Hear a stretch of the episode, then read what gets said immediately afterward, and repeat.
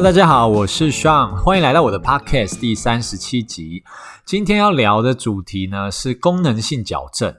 功能性矫正呢，它主要是针对还有生长发育潜力的孩童哦。如果说呢有小下巴的问题，就会让他佩戴一些装置哦，希望可以帮助小朋友的下巴可以长多一点点哦。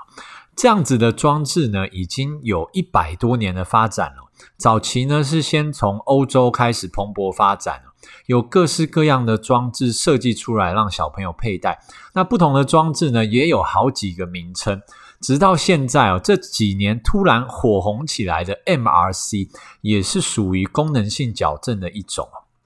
那相对于功能性矫正哦，是针对于小下巴，有些人可能就会问说，诶，那有没有针对小朋友厚道哦？有没有什么方式？可以用一些装置阻挡我们的下巴不要继续生长吗？那这个部分哦，的确早期的矫正医师呢也有做过努力哦，使用一种叫做 chin cap 或者是我们叫做头帽的东西哦。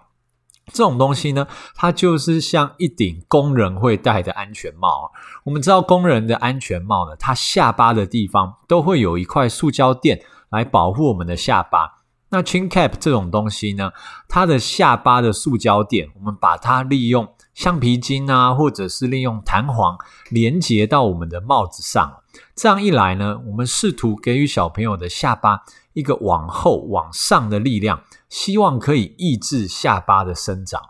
不过，经过了这几十年的研究哦，chin cap 这个东西哦，现在大家普遍的认为是它并没有办法阻挡我们下巴的生长，顶多呢是我们下巴本来可能是会往前长，那戴上了 chin cap 以后，我们可以把它变成往下长。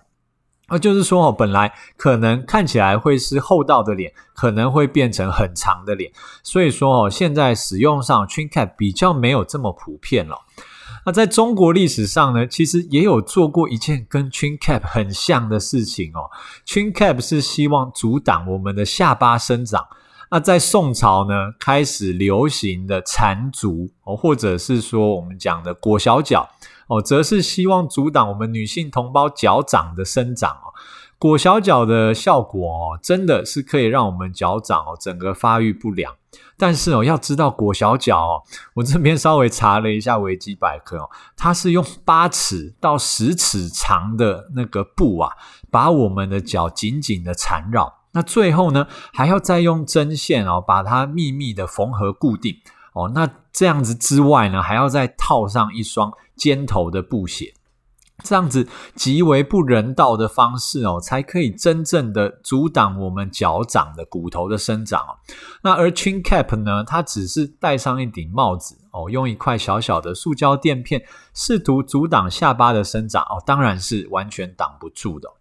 那回到了我们功能性矫正的部分哦，那功能性矫正它是要怎么样才能够刺激我们的下巴生长呢？哦，过去的学者认为哦，透过把小朋友的下巴摆放在比较往前面的位置，这样一来可以刺激我们的下巴生长。也就是说呢，我们设计了一些装置哦，使得小朋友戴在嘴巴里面的时候呢，下巴必须要往前，这样子嘴巴才可以闭得起来。透过这样子的装置哦，迫使小朋友的下巴放置在比较往前的位置。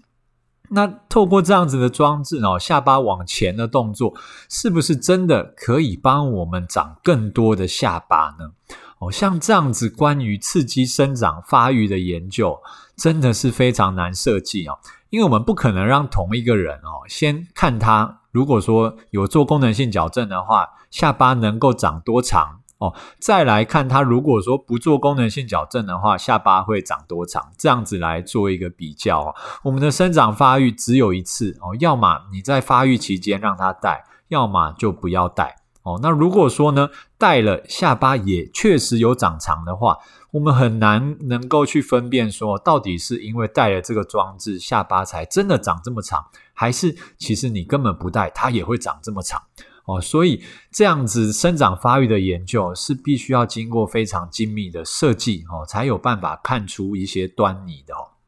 因此呢，对于功能性矫正这样子的治疗方式哦，可以说是信则恒信哦，不相信的就是不相信哦。就好比说，我们以前小时候啊，常常被灌输说，哎，我们一直跳，一直跳，一直跳就会长高哦。因此，很多人开始打篮球，想要长高哦。那篮球队里面的人确实也都很高，但是你如果仔细一问，说究竟是因为打篮球哦一直跳，导致篮球队里面的人都很高，还是长得很高才能加入我们的篮球队哦，回答这种问题哦，真的是去拔会比较快哦。那所以说，相对于这个生长发育下巴的问题一样哦，我们根本都很难去分辨说到底是带了装置才长，还是不带它也会长。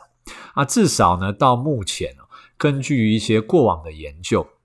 有这样子的结论哦，是认为说，如果我们有带功能性的矫正装置哦，下巴的生长呢，在佩戴期间，它确实生长会加速。但是呢，一旦我们没有带了，没有带这个功能性的矫正装置呢，我们的生长的速度会大幅的下降，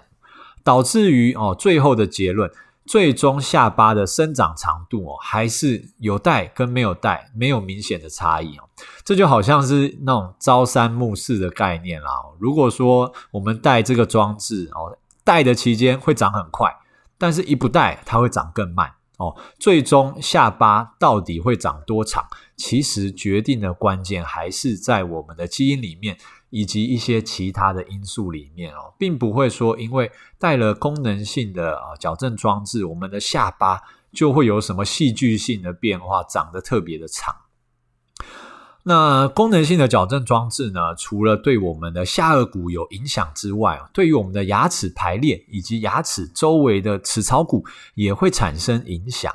那其实呢，功能性矫正装置哦，它最可以预期的治疗效果是对于我们的牙齿排列哦，以及我们的齿槽骨哦。那对于我们下颚骨骨体的生长，如果说有效的话哦，根据研究，它的效果是非常的不明显的。那功能性矫正装置呢，它对于牙齿的影响，要特别注意的是，它对于我们的下颚的门牙，它会有一个外翻的效果。所以说呢，如果小朋友本来下排的门牙就有往内倒的情况的话，那用这种装置哦，正好哦，就算我们的下顎骨没有被刺激生长，但是至少我们牙齿的排列一定会达到改善哦。但是如果说本来下顎门牙排列哦就已经外翻了，那再用这样子的装置就要比较注意咯，它可能会让我们的下排门牙更加的外翻。未来可能就要花更多的时间来改善我们的门牙角度喽。